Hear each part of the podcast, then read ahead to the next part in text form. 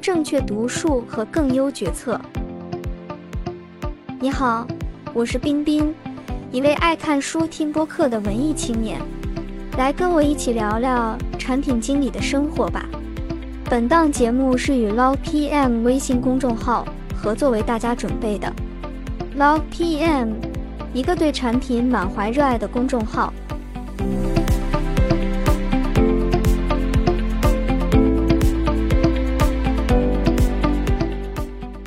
期读到一本好书《成长边界》，它也是2020年盖茨推荐的书单，里面有个关于数据解读的故事，非常震撼我，在此分享给大家。以下为原文故事内容。那是秋日的一天，中午刚过，杰克和他在哈佛商学院的六位同班同学找到了一处阴凉的，边吃午饭边讨论。教授给了他们三页纸的材料，其中包括商学院使用的最著名案例之一——卡特赛车队的抉择。这个案例的关键问题是：虚构出来的卡特赛车队是否应该参加即将在一个小时后开始的本赛季规模最大的一场比赛？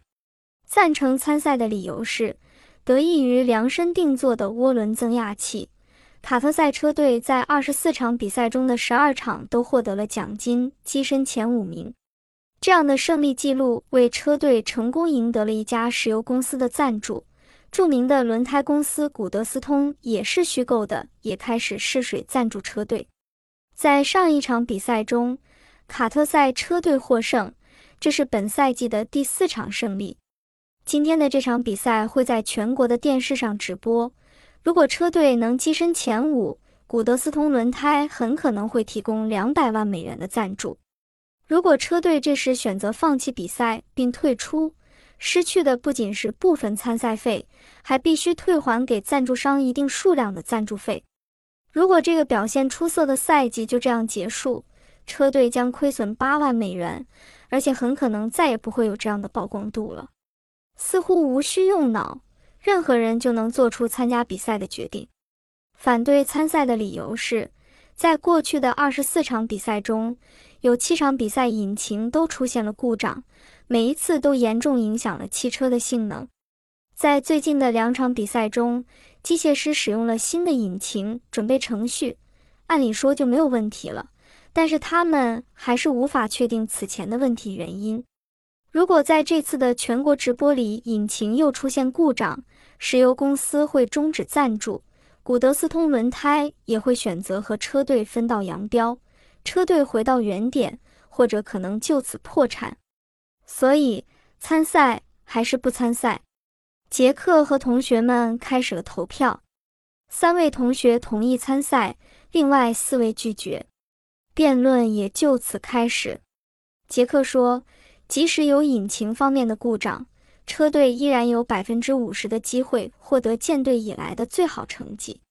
古德斯通已经在试水赞助了，即便引擎有故障，假使现有的赞助商终止赞助，那么车队的损失的钱会更多。如果现在车队退赛，表现优异的一个赛季将以债务告终。这样的话，我们都知道，这并不是一个可持续的商业模式。贾斯汀说：“我只是觉得他们无法承受退赛的代价。”亚历山大表示赞成。他对那些持不同意见的同学说：“未来会发生什么变化，让你们相信自己已经准备好了？”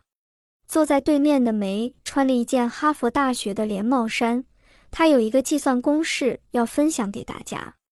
我认为。退赛的损失大概是引擎再次发生故障所造成的损失的三分之一。他说，他还补充了一下，自己关注的是如何减少损失，所以不想再继续参赛了。案例中提到，在最后时刻，车队老板 B.J. 卡特给机械师团队打了个电话。帕特是一名引擎机械师，他中学就退学了。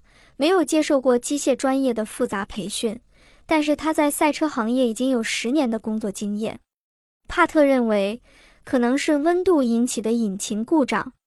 天气凉爽时，涡轮增压器逐渐变热，引擎的各个部件由于受热可能会发生不同程度的膨胀，最终导致钙电密片引擎的金属密封装置失效。帕特也承认，每次的引擎故障看起来都不一样，但是这七次故障中，钙电密片都有损坏，其中两次钙电密片有多处损坏。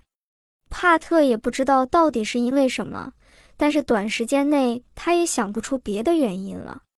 帕特还在因比赛而情绪高涨，并且为新的古德斯通制服而欢欣鼓舞。当天的气温是四十华氏度，是整个赛季中最冷的一天。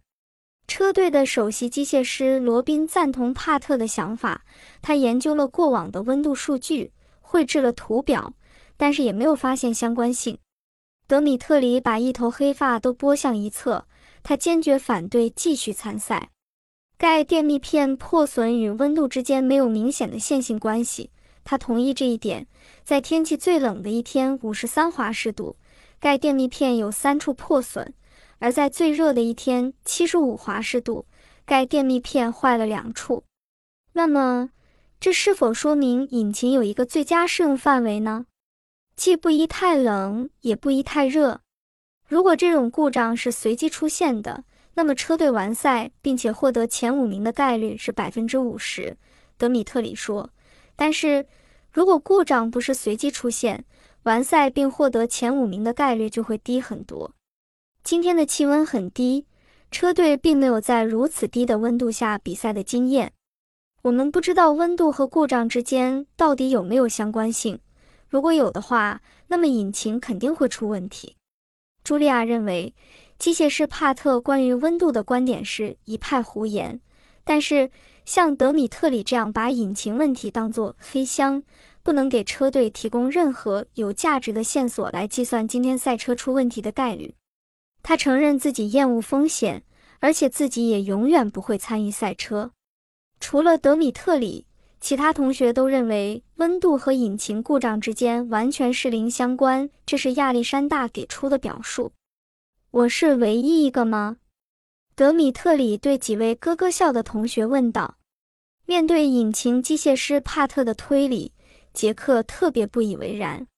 他说：‘我认为帕特确实是一位优秀的机械师，但是他不是专业的根本原因分析工程师，这两个是完全不同的工种。’杰克觉得帕特太过强调夸张性的单一记忆，这是一种众所周知的认知偏见。”他觉得帕特深受其害，在凉爽的一天，钙电密片有三处破损了。我们甚至连理解这个图表的必备信息都没有。杰克这样说：“一个赛季不是有二十四场比赛吗？这些比赛中又有哪些是在五十三华氏度的气温下进行，且引擎没出问题？”我不是要反对你的观点。杰克微笑着对德米特里说，然后友好地拍了拍他的手。如果能达到引擎正常的比赛日的气温数据，这当然是最理想的。每个组员都同意这一点。但是眼前的数据已经让他们寸步难行。贾斯汀代表支持参赛的一方发话了：“我只是觉得必须要比赛，因为这就是车队的工作。”结果看起来和最初的投票一致，放弃比赛。直到梅又看了一下他的计算，事实上，我改变主意了。梅宣布，我决定投票给参赛。是的，参赛。通过比较潜在的财务收益和亏损，梅计算出了结果：卡特赛车队有百分之二十六的概率跻身前五名，这样参赛变为明智之举。即使低温改变了概率，也不会低于百分之二十六，所以我们还是安全的。没觉得德米特里曲解了数据。卡特赛车队在五十三至八十二华氏度的气温区间内参加比赛，在六十五华氏度以下有四次引擎故障，在六十五华氏度以上则有三次。梅认为德米特里太过看重五十三华氏度这个节点了，只是因为在这个节点钙电密片有三处损坏，这只是一次引擎故障。杰克再次加入对话。他认为小组里的每个人都只从那个图表里看到自己想看的东西，所以我们不如先把那个图表放一边。他喜欢梅的那个期望价值理论。我觉得梅的这个观点是具体的，是以数学计算为基础的。我们可以从这个观点出发，以数学为基础总是正确的。如果你让我扔硬币，输了的话赔一百美元，赢了的话得到二百美元，我当然每次都要扔。他提醒组员们。卡特赛车队在最后的两场比赛中使用了新的引擎准备程序，没有出现任何问题。这只是一处很小的数据，杰克说。但是对我的思路来说，这是一个正确的方向。梅向德米特里提问：“你觉得哪个区间才是参赛的舒适温度？”在七十华氏度，引擎故障出现了两次。六十三华氏度和五十三华氏度，引擎故障各有一次。对咱们来说，没有哪个温度是安全的。德米特里希望把经历过的这些温度与故障严格的对应起来，但是有些东西不像预期的那样起作用，所以在这些温度范围之外的事情全都是未知的。他也明白自己的建议听起来非常武断。小组开始最终投票，由于梅改变了立场，最后的结果是四票赞成，三票反对。他们的选择是继续参赛。他们一边把案例分析的论文塞进双肩包和邮差包，一边继续聊天。很快，马蒂娜就大声读出了案例中的一段：车队老板 D.J. 卡特询问首席机械师罗宾的意见。车手们的生命悬于一线。我的职业生涯和每一场比赛息息相关，而你的每一分钱都花在这项事业上。罗宾这样回答老板。他提醒老板，坐在维修站里是赢不了比赛的。马蒂娜还有最后一个问题，所以这只跟钱有关，不是吗？如果继续参赛，我们不会让任何人失去生命，对吗？几位小组成员环顾四周，大笑起来。然后就各奔东西了。当同学们第二天来上课时，才发现世界上凡是被留过这个作业的学生，大部分都选择了继续参赛。教授在教室里走来走去，不断询问学生们参赛或放弃的逻辑。决定参赛的队伍们讨论着自己预测的概率和决策数。使学生们产生分歧的问题是。比赛途中的引擎故障是否会让车手身陷险境？大部分的学生认为，温度数据其实是一个干扰项，只是为了转移大家的注意力。如果想在赛车领域有所成就，这就是必须要冒的风险。一名女生这样说道，其他人纷纷点头。他这一组的意见非常统一：继续参赛，七票赞成，零票反对。德米特里表示反对。教授开始无情的诘问。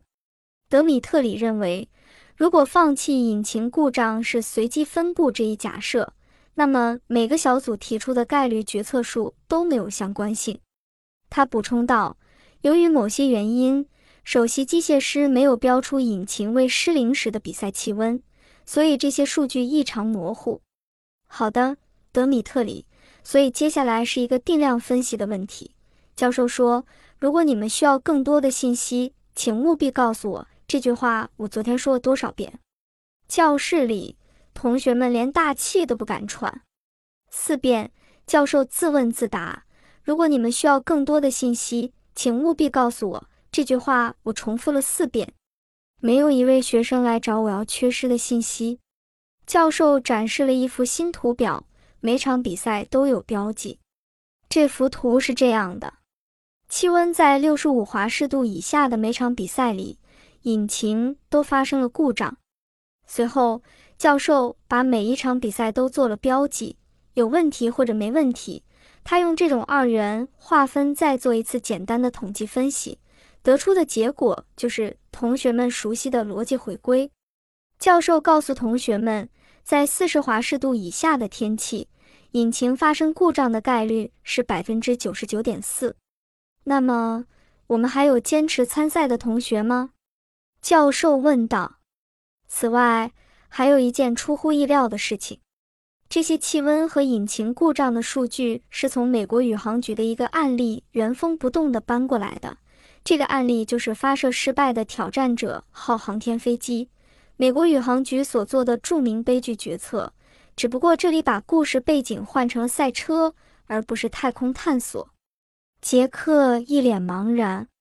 挑战者号损坏的不是带电密片，而是 O 型圈，用在外形酷似导弹的火箭推进器外壁上一个起密封作用的橡胶条。低温让 O 型圈橡胶变硬，降低了密封效果。在卡特赛车队这个案例里。人物设定大体上是以美国宇航局及其火箭推进器承包商莫顿巨流橡胶公司的经理和工程师为原型。在挑战者号发射的前一天晚上，他们召开了一次紧急的电话会议。一九八六年一月二十七日的天气预报显示，佛罗里达气温即将骤降，变得异常寒冷。在电话会议后。美国宇航局和莫顿巨流橡胶公司都同意继续发射挑战者号。一月二十八日，本来要密封火箭助推器一个连接处的 O 型圈失效了，剧烈燃烧的气体直接从连接处冲向外部，挑战者号在升空七十三秒后就爆炸了，七位宇航员全部丧生。这个故事还被拍成了电影，叫《挑战者号之殇》。大家感兴趣的话，可以去搜索看看。卡特赛车队这个案例精准还原了这一历史悲剧的决策失败。很奇怪，学生们完全化身为紧急电话会议上的工程师，给发射开了绿灯。教授熟练地展开讲解了这一教训。和你们一样，美国宇航局和莫顿巨流橡胶公司里没有一个人提出需要另外十七场引擎没问题的比赛数据。教授解释道：“很明显，这些数据是存在的，而且他们也经历了和我们一样的讨论过程。如果我现在是学生，我也很可能会说，在课堂上，老师通常会提供我们所需要的全部材料，但是现实生活中的小组会议里，有人在你面前讲解着幻灯片，展示数据，我们通常就仅仅使用这些眼前的已知的数据。”我认为我们的讨论方式有点问题，没人去问，这就是我们想做的决策所需的所有数据吗？总统指派的委员会着手调查挑战者号的事故原因，他们得出了结论：只要把那些无故障的发射纳入考量，就能发现 O 型圈损坏与温度之间的关系。芝加哥大学的一位组织心理学教授写道：“遗漏数据是最低级的错误。”却成了电话会议的所有参与者的一个专业上的弱点。反对在低温条件下发射的这种观点本来是可以被量化的，但是没有被量化。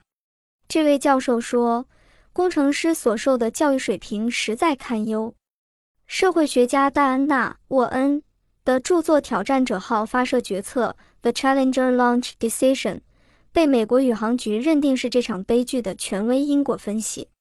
书中写道：“更让人震惊的是，他们确实已经掌握了相关数据。